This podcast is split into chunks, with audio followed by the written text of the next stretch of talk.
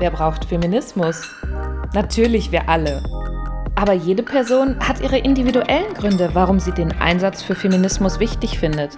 Und auch eine ganz eigene Perspektive auf die soziale Bewegung. Darüber wollen wir mehr erfahren. Also fragen wir nach.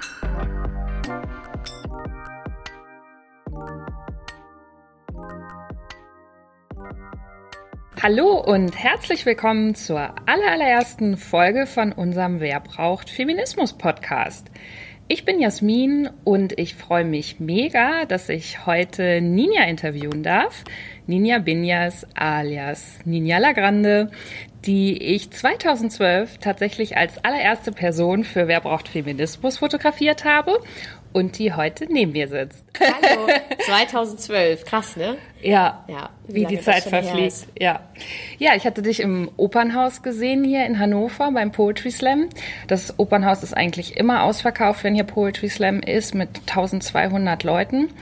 Und du warst die Erste, die aufgetreten ist an dem Abend. Und ich dachte mir sofort, wow, das ist die coolste Person, die ich jemals live gesehen habe. Bei dem Auftritt warst du. Ja. Das war, wenn ich gefragt werde, was war dein bisher tollster Auftritt, dann erzähle ich immer von dem, weil es halt zu Hause war in Hannover und in der Oper sowas Besonderes ist. Und ich Startplatz eins hatte.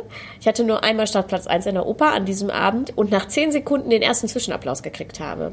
Das war so ein krasser Auftritt Auftritt, dass ich mich immer noch daran erinnern kann. Ja, äh, genauso wie ich. Und ich habe dich danach gegoogelt und natürlich rausgefunden, dass du noch cooler bist, als ich es mir erträumt hatte. Und deswegen habe ich dich dann angeschrieben und du hast dann ja auch sofort Ja gesagt, äh, lass uns in meiner Mittagspause treffen und äh, natürlich lasse ich mich für Wer braucht Feminismus fotografieren. Cool, ja. Bei mir war das so damals, dass ich mir erst so ein feministisches Umfeld erarbeiten musste. Wie war das bei dir? Du warst ja zu dem Zeitpunkt schon länger feministisch gesonnen und aktiv. Bist du in so ein Umfeld reingewachsen oder hast du dir das auch erarbeiten müssen? Ich würde sagen, ich bin da so ein bisschen reingewachsen, vor allem online. Also ich glaube, es war eher so, dass ich online feministisch geprägt wurde und erst später angefangen habe, auch, äh, ich sag mal, äh, gedruckte Literatur, alte Veröffentlichungen zu lesen, auf Konferenzen zu gehen und mir bewusst zu sein, dass um mich rum äh, möglicherweise auch lauter Leute sind, die FeministInnen sind. Aber es war eher so, dass ich damals gebloggt habe, dann auch schon so für mich, hm, ich weiß nicht, ob ich es damals schon als Feminismus bezeichnet habe, aber so äh, Gleichberechtigung und so als Thema entdeckt habe, weil ich auch gemerkt habe, das funktioniert irgendwie, die Leute reagieren darauf. Und dann habe ich halt die Mädchenmannschaft gefunden im Netz und ähm, darüber mich so ein bisschen sozialisiert, weil ich dann gemerkt habe, genauso wie auch äh, in der Inklusionsecke, das war quasi parallel, ah, es gibt Leute, die denken das gleiche wie ich und die sehen die gleichen Probleme wie ich, die sie sehe und die bezeichnen das als Feminismus, dagegen etwas zu tun. Ja, dann bin ich wohl Feministin. So, mhm. so war das. Und ich wurde, ähm, wenn ich mich jetzt so zurückerinnere, schon relativ feministisch erzogen von meiner Mutter, von meinem Vater auch obwohl die ein super klassisches Modell gelebt haben. Aber gerade deswegen meine Mutter zum Beispiel immer gesagt hat, ja, du musst auf eigenen Beinen stehen und so. Aber so, so das Wort Feministin bei uns zu Hause, würde ich sagen, eher negativen Anklang hatte. Also auch dann später, jetzt auch in den letzten Jahren oder so, wenn, wenn man mich, wenn die so über mich niedlich sich lustig machen wollen, äh, dann hieß es immer, ja, das ist unsere kleine Emanze in der Familie. und, und, als wäre es so, ich bin halt quasi, ich bin die, die, die Feministin ist. Als wäre das, als wäre meine Mutter keine. Aber ich glaube, sie ist eine, aber dieses Wort hatte einen ganz negativen Anklang, weil das noch ganz viel so mit lila Latzhosen und so assoziiert wurde. Und das war offensichtlich für die was Schlechtes. Für mich ist es das nicht, aber für die war es eben irgendwie anstrengend und die hassen Männer und so. Und dass sich das auch weiterentwickelt und anders werden kann, das war, glaube ich, gar nicht bewusst. Jetzt hagelt es hier gerade. es ist gerade wow. angefangen zu hageln draußen. Klimawandel Ahoi. Zum Thema äh, Feminismus. Okay. ja. Ja, bei mir war das tatsächlich auch so ähnlich, dass ich meine Mutter eigentlich immer als Feministin eingestuft habe, sie aber mit dem Begriff nichts zu tun haben wollte und das jetzt erst so in den letzten Jahren gekommen ist. Du bist ja quasi schon über zehn Jahre feministisch aktiv, kann ja. man sagen. Wie hast du die Szene jetzt wahrgenommen? So merkst du da schon auch einen großen Wandel? Also natürlich wandelt sich das immer wieder. Ich empfinde, finde Wandel aber auch meistens als positiv. Ich empfinde auch die ganzen Diskussionen und Auseinandersetzungen, die es auch innerhalb dieser Bubble gibt oder innerhalb verschiedener Feminismen, immer als wichtig und fortführend. Ja, außer man fängt an, sich gegenseitig zu beleidigen, aber das machen ja die wenigsten. Ähm, aber ich habe gleichzeitig auch das Gefühl, dass sich vieles wiederholt. Und vieles, wofür ich, also weswegen ich vor zehn Jahren angefangen habe, mich für das Thema einzusetzen, immer noch nicht so richtig vorangegangen ist. So. Mhm. Es gibt Sachen, die passieren ich bewege mich oft in Kreisen, wo es dann immer nur so um die Frauenquote und Equal Pay und so geht. Und das sind alles wichtige Themen. Aber gleichzeitig denke ich, ja, viele Leute können vielleicht mit diesem elitären akademischen Diskurs und so diesem Management-Feminismus nicht so richtig was anfangen, weil es sie gar nichts angeht. Also es, gar, die, berührt die gar nicht. Die, die betreffen ganz andere Themenfelder irgendwie.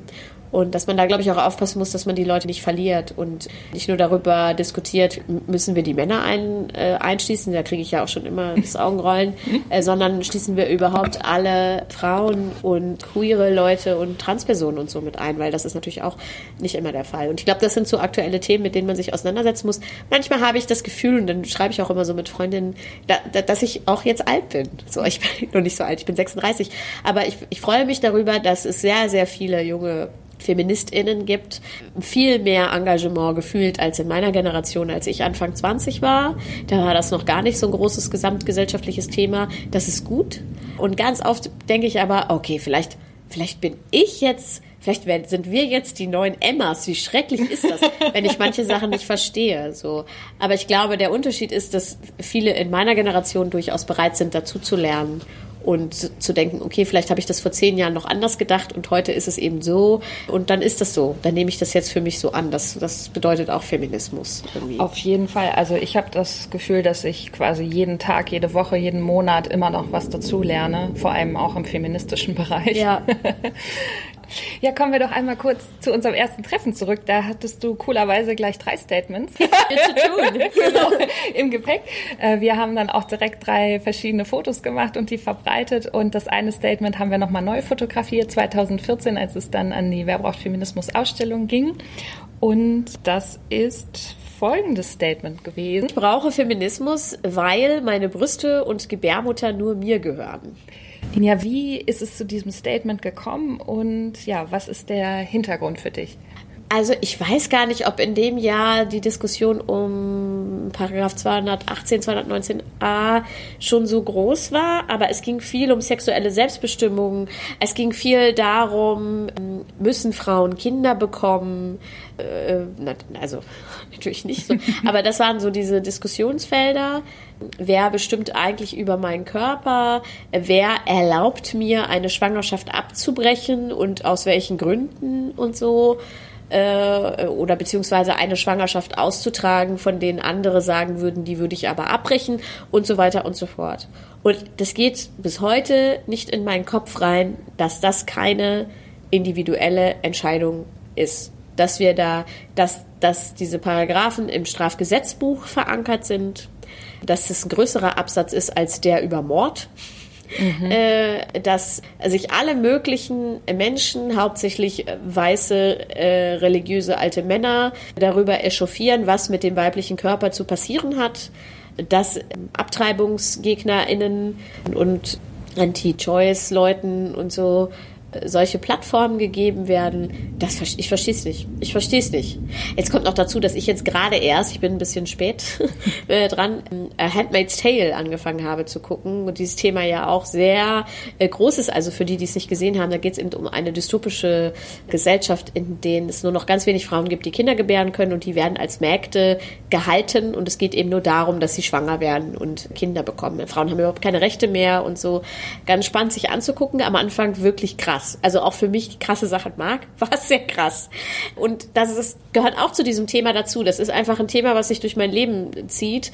Ähm, wo natürlich auch noch so ein Unterpunkt dazu kommt, dass es, wenn es um Frauen mit Behinderung geht, nochmal ein ganz, ganz anderes Level ist. Dürfen Frauen mit Behinderung Kinder kriegen? Und was für Kinder in Häkchen werden das dann? Pränataldiagnostik ist eins dieser Themen und so. Und das ist einfach, dieses Statement fasste für mich das einfach alles zusammen, dass ich unabhängig davon, wer ich bin, was ich bin, was mich ausmacht, alleine zu bestimmen habe, was mit meinem Körper und mit meinen Geschlechtsorganen passiert. Mhm. Ja, es ist immer noch hochaktuell. Dieses Leider ja. Thema, ja. Und das mhm. ist gerade dieses Thema. Ich meine, ich habe ja, ich habe eine Oma, ich habe eine Mama und dieses Thema zieht sich einfach durch alle Generationen. Und es war schon bei der Generation von meiner, also manche tun ja so, als würden jetzt irgendwie wenn man darüber spricht oder dieses Gesetz lockern möchte oder wie auch immer man das bezeichnet, als würden die Leute dann reihenweise losgehen und sagen, ja, heute habe ich meine Abtreibung, juhu, ja, mhm. so. Mhm. Äh, und das passiert ja nicht. Und es war ja nicht so, dass es früher keine gab,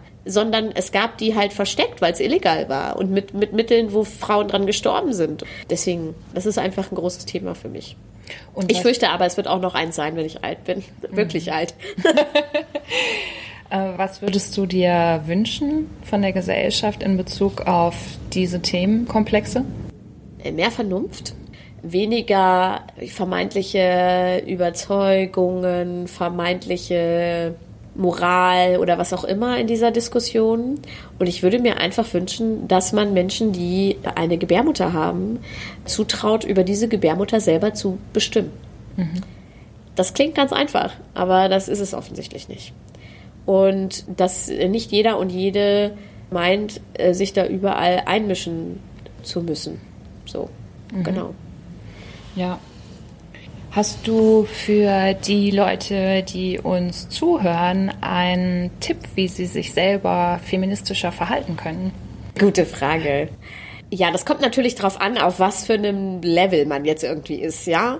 Ich habe jetzt gerade einen anderen Podcast gehört, wo eine gesagt hat, einfach mal im Freundeskreis fragen, was für, was lest ihr, was hört ihr, wie viele Leute davon sind weiblich gelesene Personen oder Transpersonen oder queere Leute oder schwarz oder behindert oder wie auch immer, ja. Den Blick erstmal zu sich selber zu öffnen, wie sieht eigentlich mein persönliches Umfeld aus? Also mit welchen Themen und Personen beschäftige ich mich eigentlich? Und dann glaube ich, ist es gar nicht so schwer, einfach immer im Hinterkopf zu haben, man muss ja jetzt nicht im Hinterkopf haben, was wäre jetzt das Feministischste, was ich tun könnte, weil I don't know. Also wer bewertet denn, was das Feministischste ist? Aber immer im Hinterkopf zu haben, ist es jetzt gerecht, was wir hier gerade tun? Ist es cool, eine, ein Panel zu organisieren mit einer Frau, die die Moderatorin ist, und fünf Männern? Ist es cool, als Mann auf dieses Panel zu gehen, ohne zu fragen, wer ist denn da noch dabei? Und so, das sind Kleinigkeiten, aber mit denen kann man auf jeden Fall erstmal anfangen. So. Mhm, ja. Und hast du abschließend noch eine Empfehlung für ein Medium, um sich weiter mit feministischen Themen auseinanderzusetzen? Ja, ich bin ja großer Podcast-Fan. es gibt viele tolle Podcasts, ähm, auch rund um das Thema Feminismus ich bin ja jetzt ganz egoistisch und empfehle äh, erstmal meinen eigenen Podcast, die kleine schwarze Chaospraxis mit Denise Bay und mir. Wir sprechen auch viel über feministische Themen. Es gibt natürlich aber auch so klassische feministische Podcasts von der Mädchenmannschaft zum Beispiel gibt es einen. Oder der Lila Podcast, auch ein feministischer Podcast. Und einfach mal so ein bisschen informieren. Da kann man das quasi so im, im Nebenbei äh, hören. Und ansonsten gibt es natürlich viele tolle Bücher und ich bin einfach ganz großer Fan von den Büchern von Julia Korbig, die ein Buch über Simone de Beauvoir geschrieben hat. Oh, Simone heißt das. Das kann ich nur empfehlen. Und für etwas jüngere, obwohl, also äh, man selber kann da auch gut reingucken, mag ich auch gern ihr Stand-up. Buch, das heißt so Stand-up und das ist quasi Feminismus für AnfängerInnen. Das kann man auch immer ganz gut verschenken und wenn man nicht so Lust hat, so viel Text zu lesen, äh, ich bin auch großer Fan von Graphic Novels, dann würde ich die äh, Graphic Novels von äh, Liv Strömquist empfehlen. Da gibt es jetzt, ich glaube, drei oder so hat sie gemacht. Der Ursprung der Welt, der Ursprung der Liebe und irgendwas mit Women. Weiß ich gerade nicht. Ich habe die aber alle, alle zu Hause. und die sind auch richtig toll, weil die so mit Humor und so, wo man so denkt, so, ja, what the fuck, wenn man diese Comics liest, Graphic Novels liest, wo sie so die Geschichte des Feminismus und die Geschichte der Frauenrechte und so total auseinander nimmt. Und das ist sehr, sehr spannend. Okay, ja, wunderbar, super. Ganz War jetzt nicht ein Dank. Medium, aber ich kann mich nicht beschränken. ja, das muss ja auch gar nicht sein. und wir schauen einfach, was die feministische Szene noch so weiterhin umtreibt und versuchen mitzumischen. ich danke dir ganz herzlich, dass du dir die Zeit genommen hast, dich mit mir zu unterhalten. Ja, gerne. Bis dann. Bis dann. Herzlichen Dank fürs Zuhören. Mehr Informationen zu Wer braucht Feminismus und dem Podcast findet ihr unter www.werbrauchtfeminismus.de.